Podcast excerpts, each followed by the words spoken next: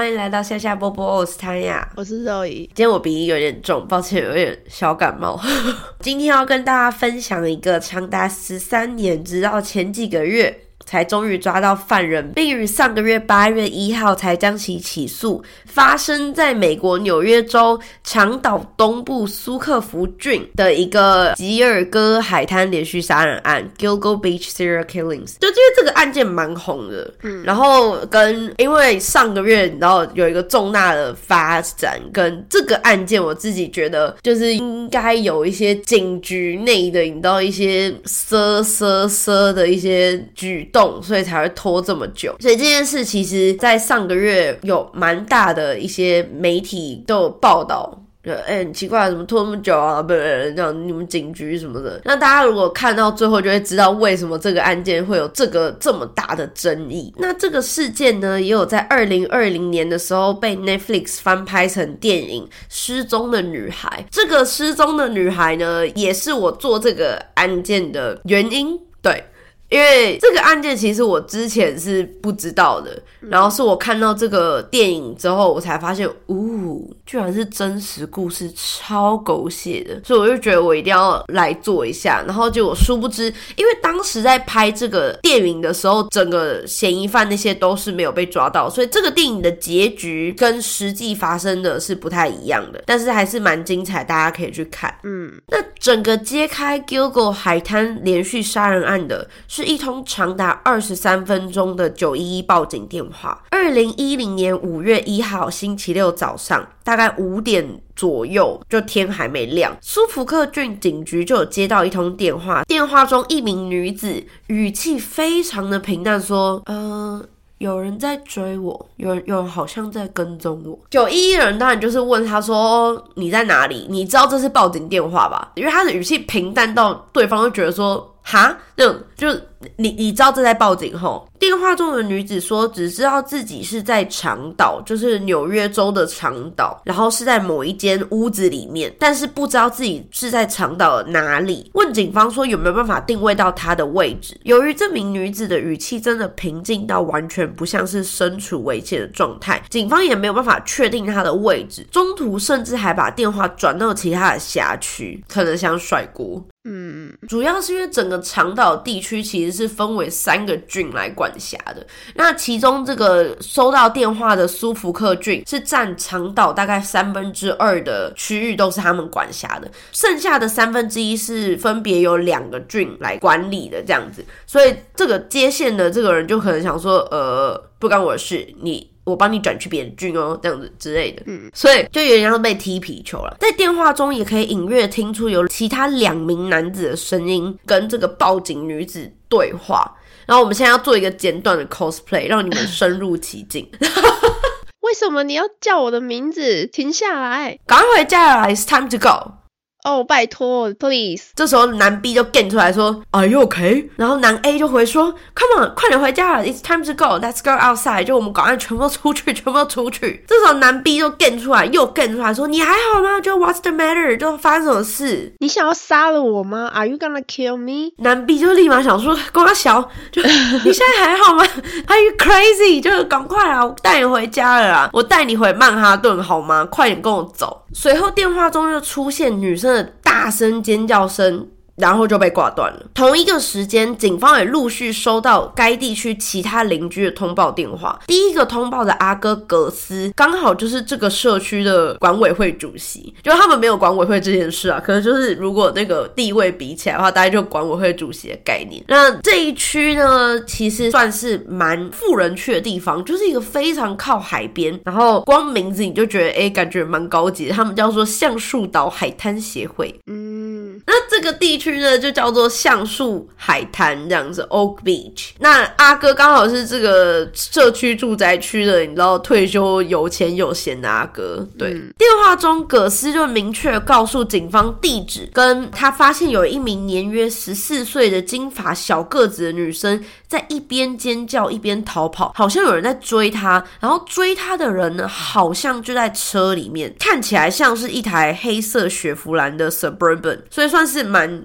详细的整个，你知道，比起刚刚阿姐自己的报警电话，这个阿哥报警的非常有条理，跟知道就地址先给，然后发生什么事，看到一台车，什么车，什么车型、颜色这样，嗯，另一个通报电话就是也住在这个社区的阿姐芭芭拉通报说有人一直在敲她的门，好像是一名女生，说自己有危险。但芭芭拉在电话中也很坚定的告诉警方，我是不会让她进来的。就这个还蛮合理的，就是你知道早上五点多，然后有一个女生狂敲你的门，要是我我也不让她进来。如果我自己一个人在家的话，我知道这样听起来很不 OK，可是因为我觉得在国外有时候真的疯子很多，嗯你有时候让他进来，反而你会有危险。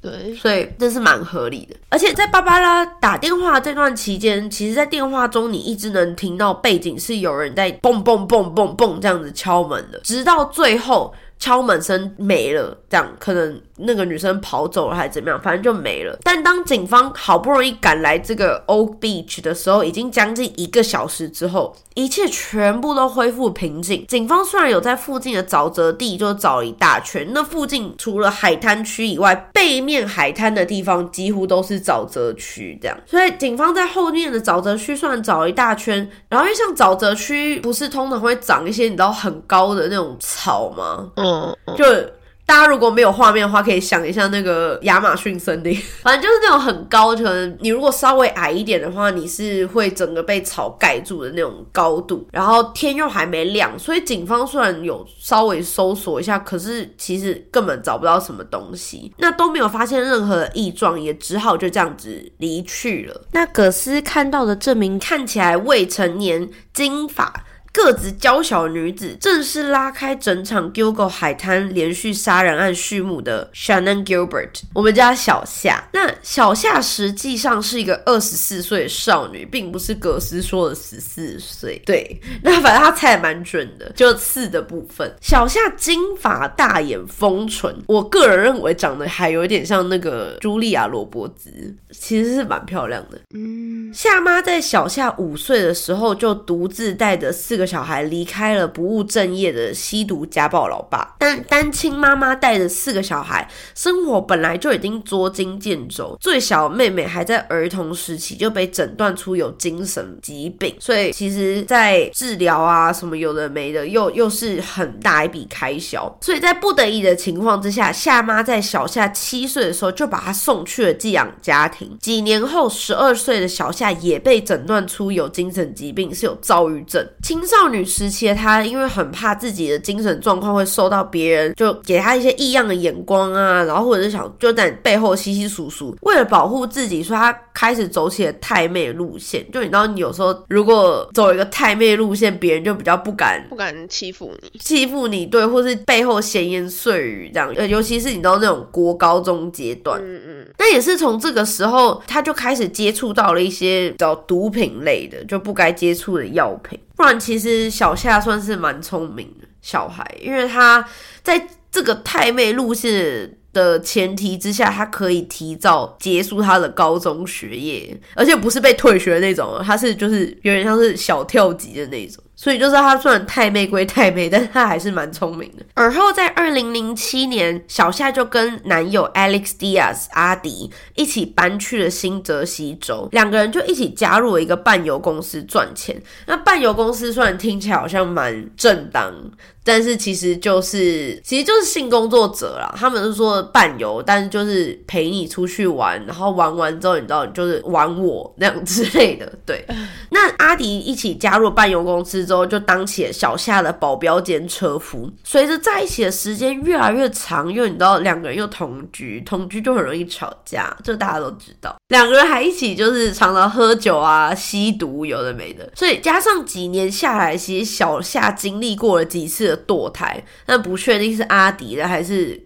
客人的呃精神状况就越来越暴躁，因为刚刚有提到他其实很小很小的时候就被诊断出躁郁症，但他其实一直都没有服用控制病情的药，因为他认为自己的身体我自己知道，我不需要服药这样子。嗯，又加上他自从开始吸毒的时候，他就是你知道，你只要吸毒的时候，你可能身体就会觉得，哦，其实也还好嘛，还好嘛。整个病情算是到这个时候已经越来越糟糕了。两个人只要一吵架，都会吵到整个拳打脚踢。某次争吵中，阿迪甚至一拳打向了小夏的下巴，导致小夏事后需要在下颚骨上面装骨钉的程度。但两个人并没有分手。嗯，还蛮厉害的，对，因为我觉得，我觉得家暴完全不能容忍不。能接受。嗯，就就我曾经有想过这个问题哦，就是如果我不知道你有没有想过，就如果长期交往的男友或是比如说老公好了，如果他们出轨，但是自己跟你承认，你会原谅吗？呃，不会啊，为什么会？因为我之前有想过这个问题，我目前没有发生过，但我之前有想过这个问题。我觉得如果是非常长期的伴侣或者是老公，然后非常有诚意的跟我道歉，并且就是是他跟我讲，不是我自己发现的情况之下，我觉得我很有可能会原谅。所以我现在就是昭告天下，我这个就是软脚虾。就我觉得这还有一个前提是，就当然是看我想不想继续这段感情。他如果完全我也感觉不到有需要继续的可能的话，然后又发生这种事，当然不会。嗯，可是我觉得如果出轨的话，我是有可能会原谅。可是家暴这种事情，真的是我完全没办法通融。嗯，对，就是我觉得家暴比出轨大概不能通融的等级是百分之一千，就是绝对不可以。对，讲话大声一点，我就会有点生气。那反正以我们小夏的例子呢，小夏就是觉得没差，因为反正我也有打回去。对，在二零一零年的时候，因为两个人在伴游公司都做了好一阵子，所以就觉得，嗯，其实你知道这个运作的方式大概就是这样。两个人又刚好你知道配对，所以两个人就决定自己出来做，不想要再给公司抽成平常就在 Craigslist 上面接一些客人。那这个网络平台呢，基本上有点像是，我觉得有点像是澳洲的那个 Gumtree。但是再更随便一点，就是你可以卖任何东西，你可以做任何的交易，你要干嘛都可以。可是也非常知名的就是，你如果在上面买一些二手的东西的话，很有可能会被诈骗，或是那个品质很有可能是非常烂的。就是你被骗钱，然后你跟别人说我在 Craigslist 上面买的话，人家就觉得说哦，魔怪。的那种风评非常差的网站，但是也是正是因为这样，所以很多性工作者其实都是在上面做一些这种买卖，因为大家比较不会去检举这样。自从自己出来接客之后，阿迪就没有再当小夏的车夫了，反而是雇佣了另一个 Michael Pack 小普来当小夏的保镖兼车夫。而小夏会在五月一号凌晨四五点会出现在事发的这个高级住宅区的原因，也正是当晚的客人就是住在这个社区的 Joe Brewer。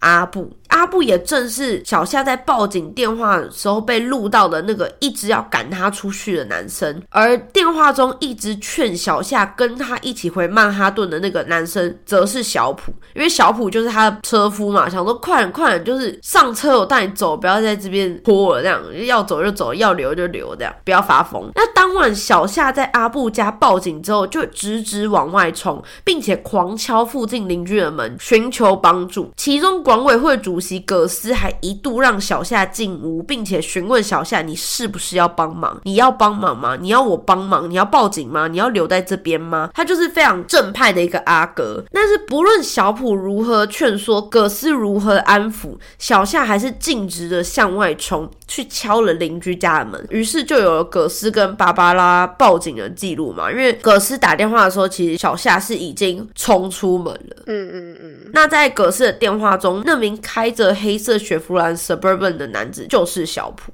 就小普在追着他说：“快回家了就有点像是我们去夜店的时候。对对对对对对，我自己有一个朋友是，他只要一喝醉，他就整像是鲶鱼一样，就是你知道。咻咻咻就溜进去，然后就已经找好电车之后，他又给我溜回去。反正就是对，当时就是小普追着小夏，想要带他回家。嗯嗯嗯嗯，隔天五月二号下午，阿迪发现小夏从凌晨十二点左右出发工作，到现在已经超过整整二十四小时都没有联络，也没有回家，这就很不寻常啊！就怕女友工作的时候会遇到危险阿迪，立马就联络起了小普，因为毕竟是负责护送他的人嘛。小普就告诉阿迪。昨天凌晨一点多，他在小夏去阿布家之后，就在外面等。凌晨四点左右，不知道是不是在这两三个小时期间有吸一些违禁品还是怎样，阿布就突然冲出来，然后叫小普说：“赶快把小夏带走。”小夏在里面给我发疯，他完全就是。没有什么兴致了，就赶快带走，不要让这个女人在我家发疯。后来小夏就开始嚷嚷着说他们要杀他，又像发疯一样一直横冲直撞，想要逃走，那也不愿意回家。折腾了一阵子之后，小普就觉得说啊，我不想管了，想说小夏也是成年人了，自己想要发疯不回家，那就自己想办法回去。已经折腾这么久了，所以小普就自己回家了。阿迪一听之后就想说，干他没回家啊，就。没没，我到现在都没有联络，所以小普就开始觉得事情不妙，着急的两个人就开始打电话给橡树海滩附近的六家医院跟四家警察局，但是都没有小夏的消息。于是阿迪就决定直接杀去找昨晚的 K 黑阿布，并且一起去了苏福克郡警察局要正式报案。警方对三人进行简单的问话之后，加上一些邻居的证词，警方不认为小夏当时真的处于危险，而且小夏是性工作者，两天不回家，感觉也不是什么奇怪的事情。当晚行为也是很奇怪，也有可能是因为嗑药，所以你知道情绪非常的。激动，然后跟有幻听，或是甚至幻觉都有可能。不然他如果真的很危险，为什么不让小普带他回家？为什么报警电话语气又非常的平静？又为何不接受邻居葛斯的帮助？加上警方发现小夏跟阿迪其实是住在泽西市，根本不是自己管辖范围内后，就开始想要甩锅。他们就跟阿迪说：“你必须要回泽西市报案。”我觉得这边可以稍微小讨论一下，因为我自己就虽然这样讲有点。坏，可是我的确也觉得当晚小夏的反应是会让我觉得他有可能不是身处危险的，有可能是在打恶搞电话这样。呃，恶搞电话，或者是我也会觉得他是不是有吸毒？嗯，因为吸毒可能会有幻觉、幻听啊。对，然后因为小普是他请的人嘛。而且，因为像他们这种请这种车夫跟保镖的话，其实是会抽成的嘛。比如说阿布可能给他假设三百块美金好了，他是要分一百块三分之一的钱给小普，所以这样子小普就是你要接他跟送他回家这样子，所以算是蛮轻松的钱。两个人也合作一阵子，所以其实没有道理说小夏不信任小普要带他回家这件事情。嗯嗯。对，所以他如果真的觉得自己有危险，应该就马上就是咻跳上车，然后让小普带他走，而不是还一直要小普好说歹说，然后还跟在屁股后面说赶快回家了这种感觉。那在小夏失踪的两天后，夏妈接到一通奇怪的电话，同样住在 Oak Island Beach，就是这个橡树海滩高级住宅区的怪医生 Peter Hackett 打电话给夏妈说。哦，小夏偶尔会来他创办的这个女性自助会啊。那上次小夏来的时候，感觉心情不太好诶，所以想说看看打电话来看一下哦，小夏在不在家？哎，那个妈妈，小夏最近过得怎么样啊？这样子有点像是幼稚园老师，不知道为什么。嗯嗯，那反正夏妈当时是觉得非常的诡异，因为小夏从七岁之后就没有再跟他们一起住了，所以根本就不可能会留联络电话在这边呢。但是还是半信半疑的杀去怪医生家，想说当面询问一下，因为毕竟那个地方就是小夏最后。通报失踪的地方嘛，结果怪医生直接否认说自己有打电话给夏妈，说我根本不知道小夏谁，我没看过他好吗？结果警方调出了通联记录查证之后，发现怪医生是真的有打电话给夏妈，在证据面前，怪医生就只好承认，对啊，我打了电话，但其实我不认识他，我也没有见过他，我只是想要就是刷一下存在感，对。没，他没有讲啊。是后来警方调查后发现，怪医生整场只是来闹的。他的朋友都说，这个人就是爱出头这样子。对，但蛮奇怪。反正，在有不在场证据跟从来没有记录跟小夏有过任何交流的情况之下，怪医生的嫌疑也被排除了。之后的几个月也完全都没有小夏的消息，感觉是警方也没有很积极的寻找。一部分的原因是因为小夏毕竟是性工作者，所以很多警方就会直接觉得。是不是改名换姓啦？你是不是就是可能呃搬去别的地方，比如说逃跑啊？你惹到什么黑社会，你要逃去别的州也有可能的嘛。所以警方就觉得找这件事情其实很浪费时间，之外感觉没什么意义。不是我说的哦，是就是很多这个媒体跟整件事情调查这种长达十三年的情况之下，你们到后来就会知道为什么很多媒体会这样子讲。嗯嗯，一直到二零一零年十二月十一号，一位警官在橡树海滩这边训练警犬小兰的时候，在海洋大道旁边靠近 Google 海滩附近。找到了一副被包裹在粗麻袋布里面的女性尸体。虽然小兰已经在这个海滩上面训练了好几个月，但是因为之前，尤其是在小夏通报失踪的时候，是已经春天靠近夏天了，然后整个夏天植物就长得很好嘛，所以夏天太过茂密的灌木丛跟一些藤蔓都终于在冬季这个时段退去，所以才会有这个意外的发现。当然，小兰也是一个非常的 good job。up. 过了两天，警方又在第一具尸体附近发现了三个同样包在粗麻袋布里面的女性尸体。按照弃尸的地点跟方式，基本上可以大胆的推断，就这四起案件应该是同一个人干的。一下找出四具尸体，在等待送验的时间里面，警方就直接觉得说，哦，其中一具应该就是之前在那边失踪的小夏无误了吧？因为四具，哎，就是应该其中一个就是吧？没有每天在同一个地方找出四具。尸体，于是就又开始搜索阿布的家，扣押了他的车，因为毕竟他是最后一个 K 黑嘛，所以当然是从他开始。那也约谈了当时一起来报案的小普跟阿迪，还有邻居葛斯。但都没有任何收获。虽然这个橡树海滩社区里面有装有多个监视器，应该是可以拍到小夏当时可能经过哪些地方，跟就是你到最后的身影。但是等到警方这个时候才想来调阅的时候，很多记录根本就已经被洗掉了。所以你虽然有录到，但。你没了，你知道吗？已经半年以上了。十二月十六号，五天之后，送检初步结果出炉，这四具尸体没有一个是小夏。大家还记得阿迪曾经打爆过小夏下巴吗？所以初步检验说没有小夏，原因就是这四具尸体里面没有人的下巴装有骨钉。隔年一月二零一一年，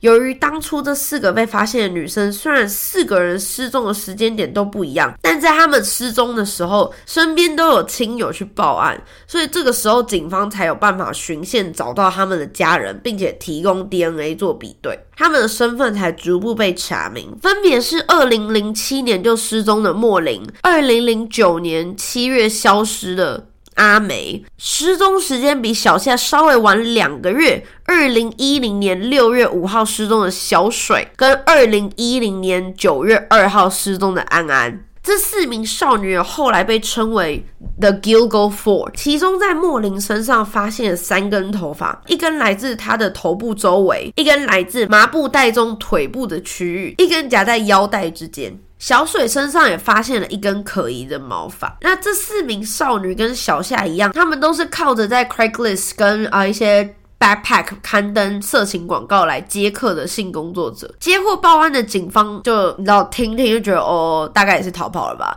所以虽然这些少女的家人都有报案，可是警方都没有特别的觉得，哎，前两个月好像才有人失踪哎，或者是比如说去年好像有人在这个也是这样子失踪哎，警方都不觉得有怎么样，他们就觉得哦，性工作者啦。其中的阿梅妹妹阿曼在姐姐失踪之后，甚至接到过八通疑似是凶手打。来的电话，在阿美失踪后的第四天晚上，阿曼接到从姐姐手机号码拨来的电话，原本以为是姐姐阿美打来报平安的，所以他就说：“哎，阿美哦。”但是却是一个男生的声音，平淡说：“哦，我不是阿美哦。”就挂断了。之后的七通电话也都是晚上差不多的时间打来的，有时候是恐吓，有时候是辱骂，但反正他都是针对阿曼打来的。我知道你是阿美妹妹。我还知道你是黑白混血，你知道他是干什么的吗？你将来要跟他一样是妓女吗？你是跟你姐一样是这种就是下流的女人吗？这一类的，还是说我知道你住在哪里，然后就恐吓他。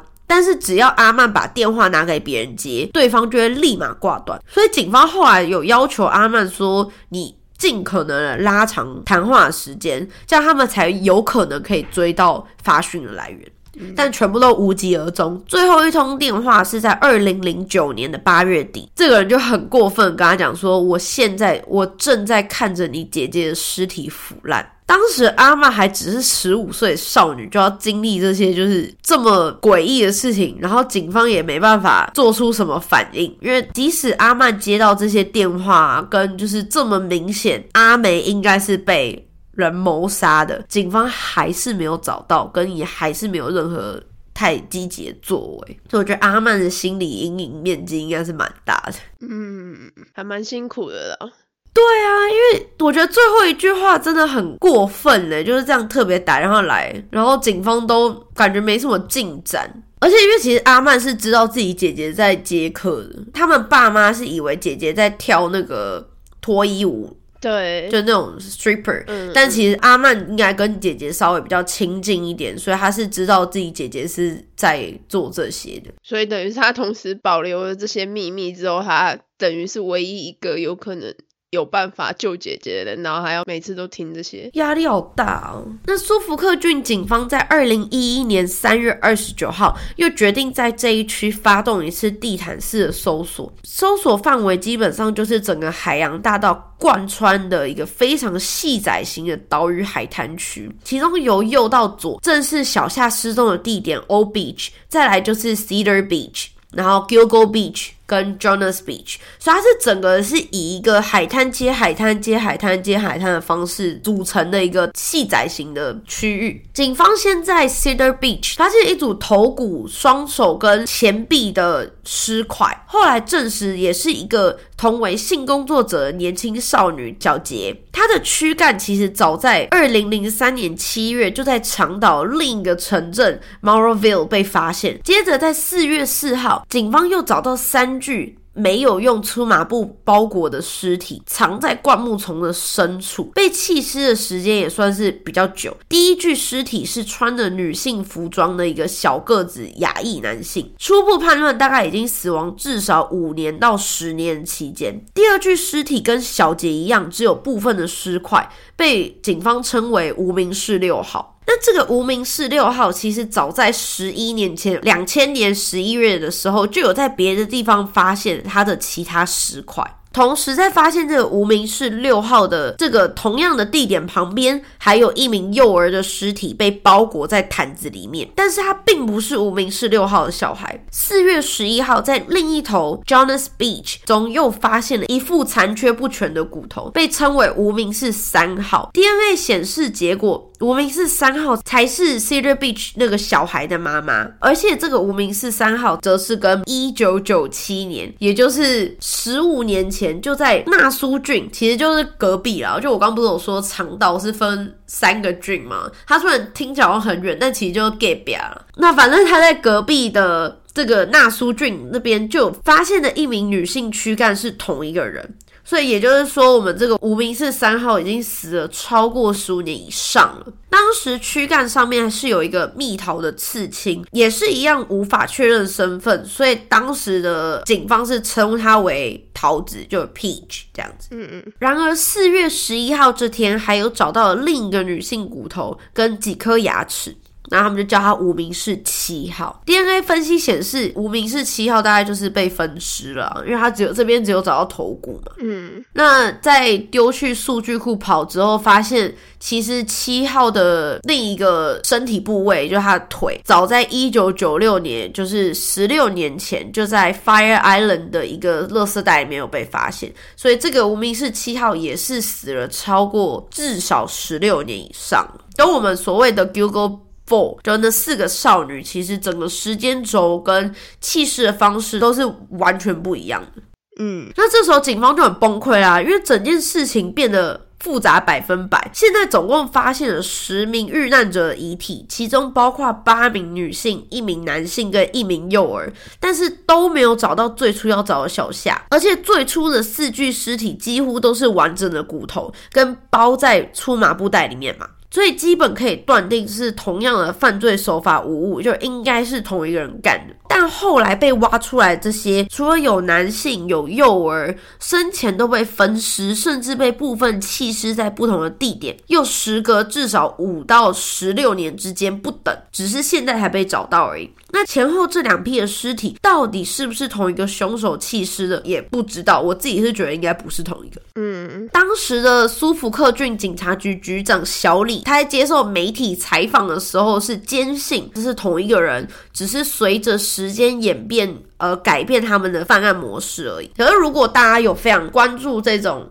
你知道重大刑案跟这些比较案情推理的故事的话，其实大家应该都会知道，所谓需要让杀人犯改变自己的犯案模式，一定是杀人犯有一些重大心理层面受到，比如说抨击，受到改变，或者说被感化，因为他还是继续杀人，就就一定会在杀人犯身上发生些什么，然后是有理可，应该是有一些。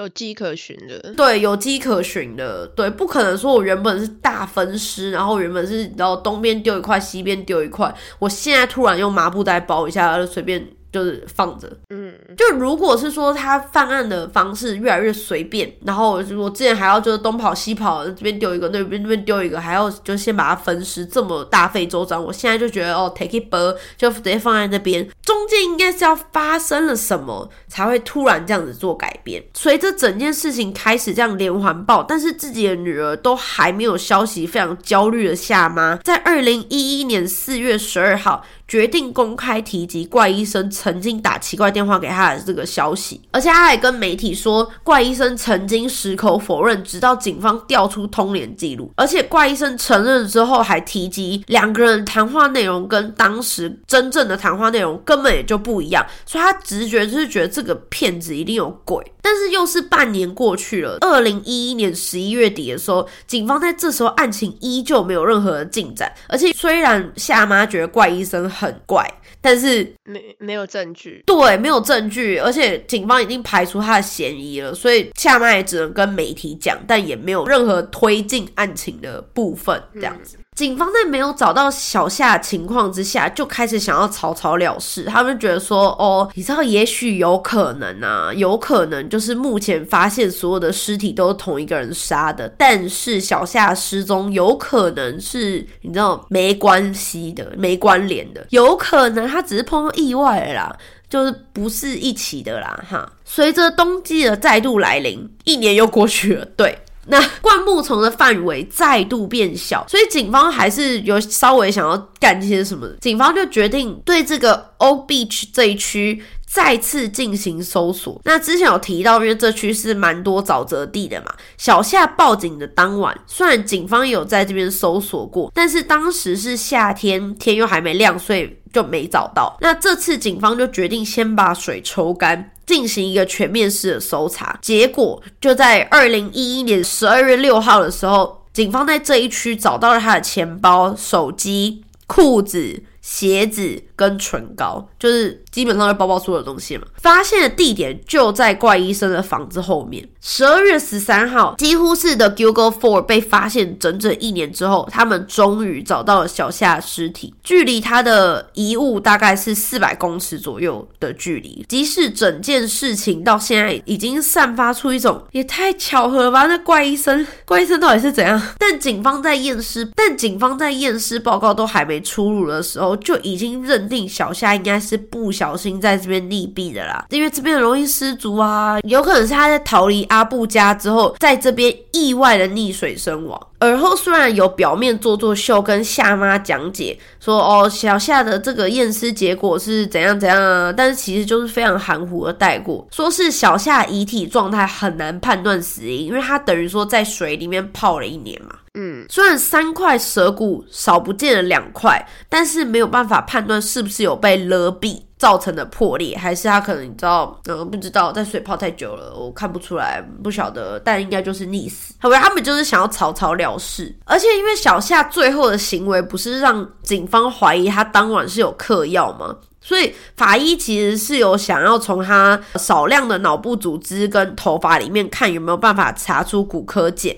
那结果显示是没有，但法医并没有检验小夏是不是嗑了别种药物，他就是只有查骨科检，非常的，你知道，你叫我做这个功课，我就做一点，假装我做。对，到了二零一五年，夏妈自己找了另一位非常有名的老法医来重新检验小夏的遗体。那这次这个老法医就说，这个舌骨的某一侧边缘非常的粗糙，表示有断裂，小夏应该。非常有可能是被勒死，但即使夏妈非常努力的，都已经找出这个非常有名跟非常权威的法医来支持这个理论了，他就很想要让警方重视这个案件，但最后在警方的记录里面，小夏还是被列为死因不明，有可能是因为那时候的警局局长小李只剩下半个月就可以退休了，所以他就很不想谈事，他想要赶快就是 这个觊觎的事情，赶快就是。收一收，赶快结尾啦！这样，我觉得他就是这个心境。嗯嗯嗯，主要也是因为夏妈一直去 push 整个事件，然后赶快调查，真的很奇怪，就是怎么会这样子？我的女儿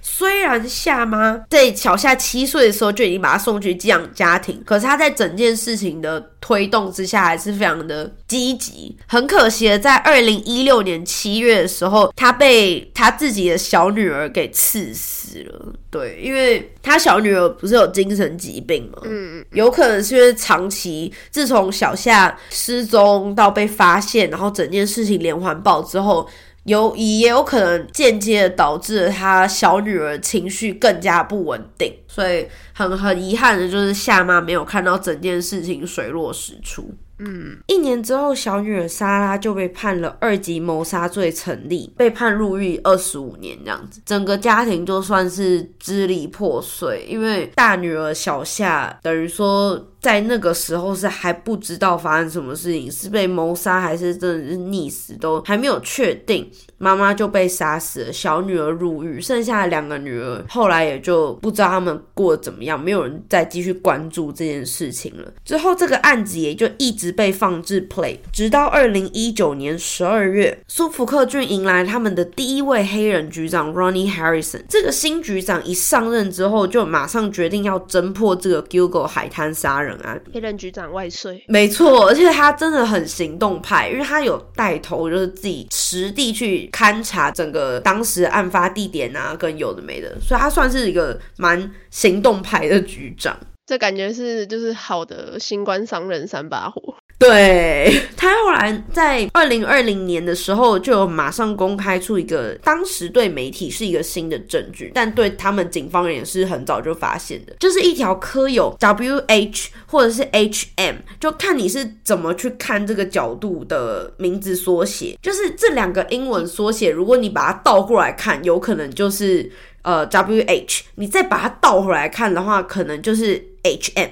嗯，所以这两个英文字的缩写，你警方也不确定是要怎么看，因为皮带没有所谓的哪一个是头嘛。对，那反正他们就公布了这一条有刻有特别缩写的黑色皮带，那个皮带很明显是男用的皮带，上面还有一些很怂的金色花边这样子。这条皮带呢，在当时是莫林身上发现的，警方一直没有公布这个线索，但是因为新官上任嘛，对，就像刚刚说的那个，他们现在就是行动派，所以他为了要全。力侦破这个 Google 海滩杀人案，他们就打算要借助公众的力量。想说有没有人记得，或是比如说看过谁有带过这个皮带？因为这个皮带还蛮特别的，所以嗯，看看有没有办法有民众可以稍微给他们一些小先宝。但很可惜，没有任何收获。嗯，二零二二年呢，Ronnie 就决定组成了一个特别的调查小组，在多方面的斟酌之下，这个特别调查小组决定从 The Google Four 来做突破口，因为这四起案件的手法可以说是一致，被害者都有很多共同的特征，都是算是体型。比较娇小跟单独接客的性工作者，嗯，相比起其他在 Google 海滩上面找到的尸体而言，线索也比较多。在收集证词的过程中，调查小组发现了一个非常非常关键，但是当年却居然没有用到的证词。这个关键证词就是 The Google Four 中的安安，她男友当年提供给警方的。因为安安跟男友两个人会时不时把狼 K 约在两人位于巴比伦的家里面，并且上演仙人跳来赚取不当的收入。比如说安安就约了在 Craigslist 上面约的人来家里，然后可能她男友就从外面突然冲进来，然后拿着可能刀或是甚至枪啊，然后让这些嫖客就是知难而退。那当然就是钱有先收。嗯，两人在某次仙人跳了一位狼 K 一哦，隔天安安就接到了这位狼 K 打来电话说，昨晚发生的事情真的母汤，你这样子很母汤，wasn't nice at all。他觉得说我已经付钱了，我要求也不多，我就是想要得到我应有的服务，就是你知道。嗯，bang bang 这样子，他就语气整个也很平静。嗯，昨天这样真的很母汤哎，这样子就有点小委屈，所以安安可能也有一点心虚，就答应赴约。从那一天起，安安就失踪了。这这这根本就是就他啊，因为他先惹怒了对方，然后约出去之后，安安就不见了。这是一个很明显。应该那个人就是凶手嘛？嗯嗯嗯，这么重要的证，对啊，然后这么重要的证词，当年警方居然完全没有重视，也完全没有继续追下去。除此之外，安安的男友除了提供了这位客人的长相，他是一个非常高大白人，大概是六尺四左右，因为。这个是美国的案子嘛？他们都是讲就是几尺几，那换算成我们一般的用法，大概是身高一百九十五公分左右的男生是非常高大的，大概是四十岁左右的白人，有一头非常茂密的棕发，然后一脸长得就像史瑞克的样子。但他没有直接讲 Shrek，他是讲就是像妖怪这样，很像食人魔那种。呃，还说哦，这个照片大家看了应该会就是真的觉得哦，男友形容的蛮好，有点像小 S，就是形容非常贴切。因为我一开始看他说什么像食人魔，哪有人会像食人魔？然后我那时候一看，我就想哦，有。还说当时这位客人是开着一台深绿色雪佛兰 Avalanche 的皮卡车。由于这台车是算非常特殊的车款，所以在六周后，二零二二年三月十四号，在调阅了该车款持有人名单后，有一个耳男就完全符合所有的小勾勾，就是我们的 Rex，我们的 Rex Andrew Hurman 阿瑞。那我们就讲一下我们今天的阿瑞。通常我们都是先讲我们当天的那个凶手，对我们当天的小变态，我们才会进行故事。但由于这个故事呢，小变态。还算是只是你知道其中某几句的加害人，所以我们今天是先叙述整个故事，然后才跟大家分享我们今天的小变态。那我们今天小变态阿瑞，他是一九六四年出生的，那一直以来他都是在纽约州的这个 Massapequa 这一区长大的。那 Massapequa 这一区呢，其实距离长岛也算是非常近，他。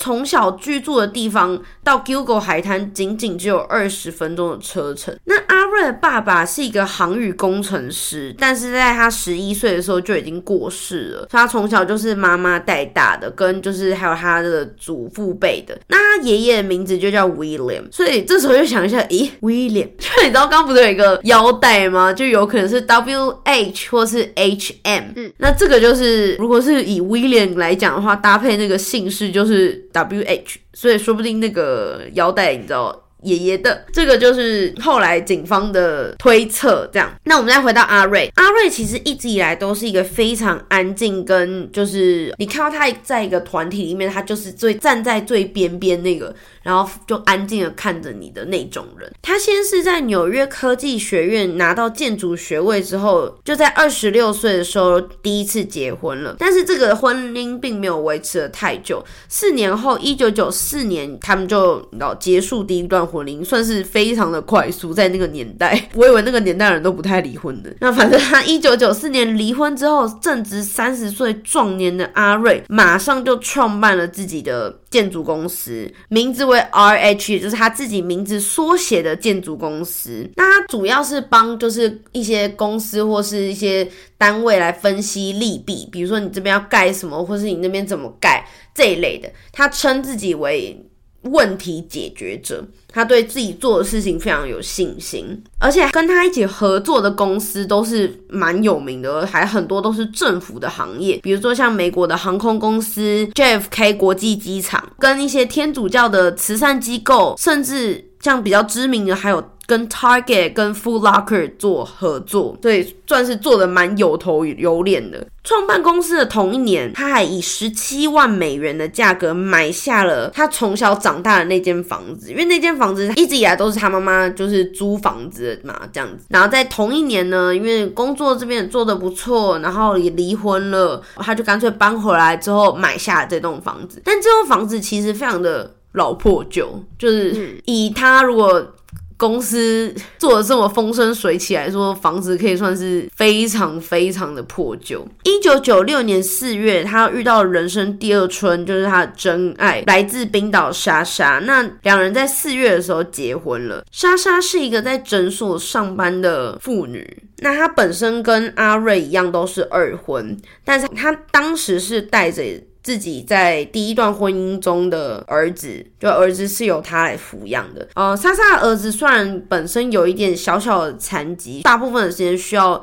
妈妈带着他一起做事，没有办法完全的自理，但是是一个非常开朗，然后跟很积极向上的男生。所以阿瑞跟莎莎其实都还蛮关爱他儿子，就没有说因为他不方便或者需要很多关注，就对他不好还是什么什么之类。两个人都还蛮百分之百投入照顾莎莎的儿子这样子。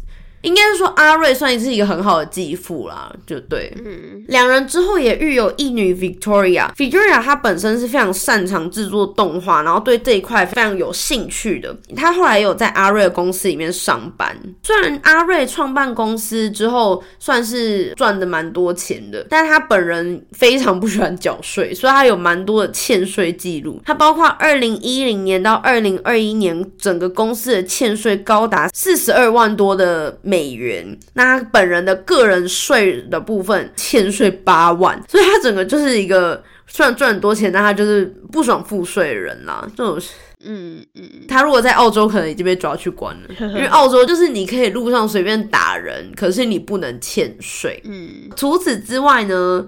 也感觉出来，阿瑞虽然就是是比较不太讲话的人，比较安静的人，但是他非常会非常积极的捍卫自己的权益。他包括二零一四年到二零二二年期间起诉过四名不同的司机。他起诉这些司机说他撞我，撞到我永不可逆的伤害。但是其中三个都已经要么撤诉，要么结案，该赔的都赔了，或是你知道。该划过去就划过去，剩下最后一个目前还在审理之中，之后不知道会怎么判。那阿瑞呢？本人虽然跟邻居都没有什么交集，因为他算是一个小工作狂，但是曾经被邻居控诉说隔着围墙言语骚扰我在后院晒日光浴的老婆。因为阿瑞不是很高嘛，所以他可能就是直接越过那个围栏就看到哦有人在穿比基尼晒日光浴，他就稍微调戏了几句话这样。那那个人的老公那很气炸，因为那老公人还是消防局的，就我都不在家，然后我老婆在后面晒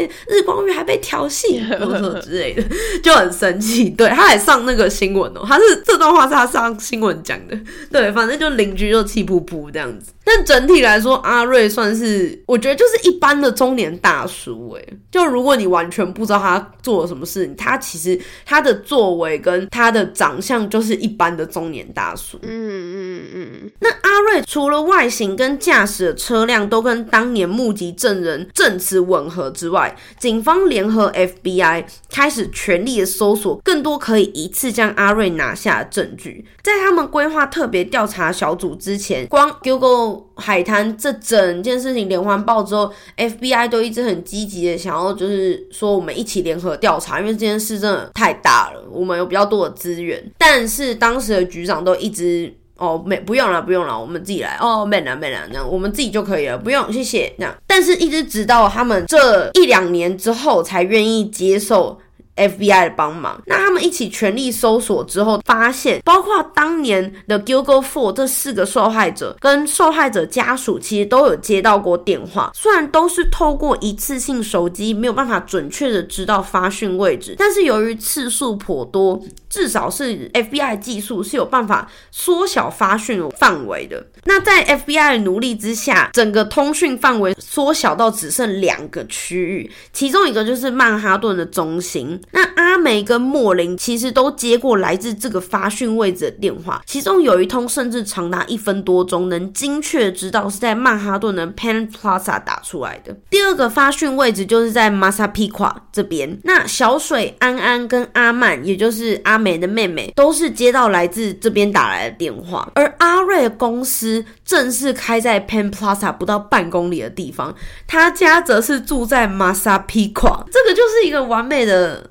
巧合，哪有这么完美的事？为了追查，警方前前后后发出三百多张的传票跟搜查令，发现阿瑞犯下一个非常非常关键的错误，也就是他虽然聪明到自己要使用。一次性的手机，但是他把自己的私人手机也随身携带在身上，所以透过对比之后，发现案发前后四个被害人的手机定位跟阿瑞私人手机的定位，两者高度的重合，代表至少在案发现场时能确定阿瑞跟四个案发地点的位置是距离非常近的。尤其当时阿梅遇害后，阿曼的妹妹不是有接到过八通来自姐姐阿美手机的来电吗？嗯。经过比对，自从阿曼接到那八通骚扰电话之后，阿梅的手机讯号就突然关机消失了。而这段时间，我们的阿瑞也正好跟老婆莎莎一起回冰岛的娘家。然而，他从冰岛回纽约的那一天，阿梅的手机又立马恢复了讯号，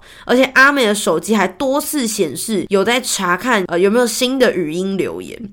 嗯，除了私人手机移动轨迹多次跟受害者还有一次性手机的轨迹重叠以外，他在他自己的美国运通卡上购买的商品移动的轨迹也跟其他的东西全部匹配，所以等于说，除了拿一次性手机以外，他其他根本就完全躲都不躲。他也开自己的车，然后也手机也拿在身上。他在犯案的过程中还用自己的信用卡，他可能就是看准了这些性工作者不会有人就是去找。他们，或是太你知道用尽全力的去关注这件事情。对，有了这些重大的突破之后，FBI 甚至联合谷歌，因为他们没办法追踪用手机的人到底是谁嘛，可是他们有办法去看说这个人拿了这个手机做了什么，所以他们现在就想说，那要看看这个拿这台一次性手机的人到底都拿这个手机干嘛？那不查不知道，一查吓一跳。这个手机除了用来跟受害者们联络之外，还被拿来编造了多个假账号，其中包括 Tinder 的个人资料。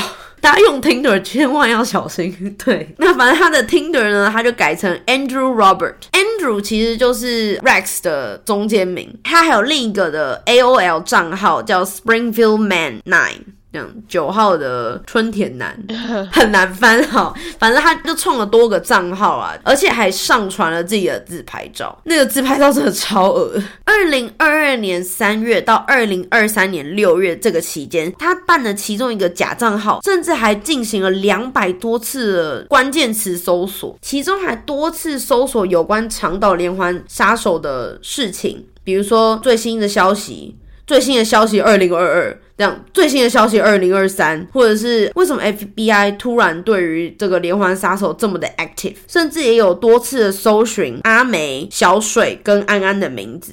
除了这些呃有关连续杀手的关键词搜索以外，他还搜索了一些非常十八禁的内容，像是青少年女孩祈求被强奸，把胖女孩绑起来，就有我自己被侮辱的感觉，不知道为什么。就这一类非常暴力跟儿童的色情内容，而且他甚至又开始在一些平台上面想要喝茶，他想要再约一些性工作者出来，所以这时候警方就是 FBI 看到这个，想说哇，他是不是又要就是重新约一些性工作者出来，然后开始又在。犯案了，因为毕竟他这么久都没有被抓到，警方这时候就开始跟监了，因为已经发现他可能有再犯的可能嘛，所以对于阿瑞而言，他们没有办法一个一次性。抓到他的话，其实很有可能是让他又跑走的，所以这时候我觉得警方算是蛮聪明的。他们现在就开始二十四小时的跟监阿瑞，他们甚至有在阿瑞家门口试图就是找到一些垃圾，因为他们需要比对 DNA。大家有记得吗？在莫林身上有发现三根头发，小水身上有发现一根头发，其实安安的身上也有发现一根头发，所以他们现在能做的就只有比对这些头发的 DNA 有没有办法比较关键的。证据，但是就你知道，不是所有的垃圾桶里面东西你都可以找到指纹或是 DNA，你可能要有特定的量或是特定的东西这样。所以他们某一次就有在一个垃圾袋里面发现，干好几个一定要那种你知道嘴对嘴喝的那种玻璃瓶罐的啤酒。嗯，他们想说这一定是阿瑞的，所以他们就拿了好几瓶，全部拿回去搜索，结果查出来是莎莎的，全部都是莎莎的。所以他们就觉得 那这样怎么办？因为他们现在一定要把它拿下，不然等他再去约人就太晚了，可能又有新的人要受害。所以他们就开始跟踪他，跟踪他，跟踪他。某一天的时候，他们就发现阿瑞边走边吃一盒披萨，然后把吃不完的披萨，就是你知道披萨皮，就是那种很多人不是 不喜欢吃吗？披萨皮呢，他就整个。披萨的盒子就这样子平放在那个路上的垃圾桶上面，警察想说哇，捡到宝，因为。打开里面还有好几个披萨皮嘛，所以他们有好几个样本可以查。那就他们就拿这些披萨皮回去查。其实，在早期的阶段，他们是完全没办法做 DNA 分析的，因为整个状态都不是很好嘛。那些被找到的女生们，但是由于现在有新的技术是线粒体 DNA 的技术，所以等于说这个技术的进步呢，是对于这些高度退化的遗体来说，它是非常能够准确的来判断的。那感谢阿瑞没有。做这个资源回收，所以内容物就被保护的更好。二零二二年七月，莫林身上的那两根女性头发，还有一根男性头发；小水身上的那根男性头发，还有安安身上的一根女性头发，都被确定男生的头发就是阿瑞的。那么他们当然没有讲百分百，因为他们不会讲百分，他们说百分之九十九点六。那个女性的毛发确定是莎莎的，但是这时候检察官就有说，哦，其实那个女生的头发，莎莎的头发其实有。可能是因为阿瑞拿了家里的东西去用于杀害四个女生，所以才会不小心，可能从衣服上面、从车上面，或是甚至那个爷爷的腰带上面，才会不小心辗转沾到了莎莎的头发。这样子，原因是因为在二零零九年七月阿梅失踪的时候，莎莎那时候是正在冰岛的；二零一零年六月小水失踪的时候，阿哈梅是在马里兰州。然后当年九月安安。最后一次露面的时候，莎莎正在新泽西州，所以等于说他是有一个非常完美的不在场证据。那也有可能是因为他不在家，所以阿瑞才有办法，你知道 干这些勾当。嗯嗯嗯。所以自从被确定那个头发就是阿瑞了之后，阿瑞就被指控杀害阿梅、小水、安安的。三项一级谋杀罪跟三项二级谋杀罪，而且检察官是有提出说，由于他疑似是想要再约新的性工作者，所以他是希望说不要给他保释。突然觉得警察真的后期做的蛮好的，还蛮负责的。对，因为你要想整件事情，他们积极搜索之后，其实前前后后四个月。嗯，但是整件事情拖了十年，你就知道前任有多不负责。对，水很深。那阿瑞的律师当然是坚称说他们是无辜的啊，这个谋杀罪就不认罪。他甚至在第一次出庭后告诉记者说，这个整件事就是。一个巧合是偶然，我告诉你，我真的不是我的客户做的，就也不是真的不是阿瑞做的。这样，他哭着告诉我不是我，而且在我们的国家这是无罪推定的，所以他们现在就是说，在还没定案之前，阿瑞就是无罪的。那我们不应该在这个新闻法庭上面，因为真正的判决还没下来，这样子。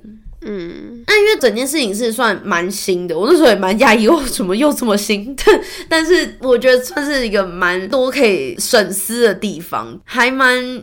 感慨的，就前期花了这么久的时间，整个案子就悬在那边，就直接被放置 play。到后期还好，就是新官上任之后有这个 bang bang bang 就怎样做出来。因为他们在礼拜三的时候，就九月二十七号，检方打算移交高达八 TB 的数据，跟总共证据还有两千五百页的文件，包括犯罪现场的照片、跟尸检报告，还有超过一百小时的录影片段，就。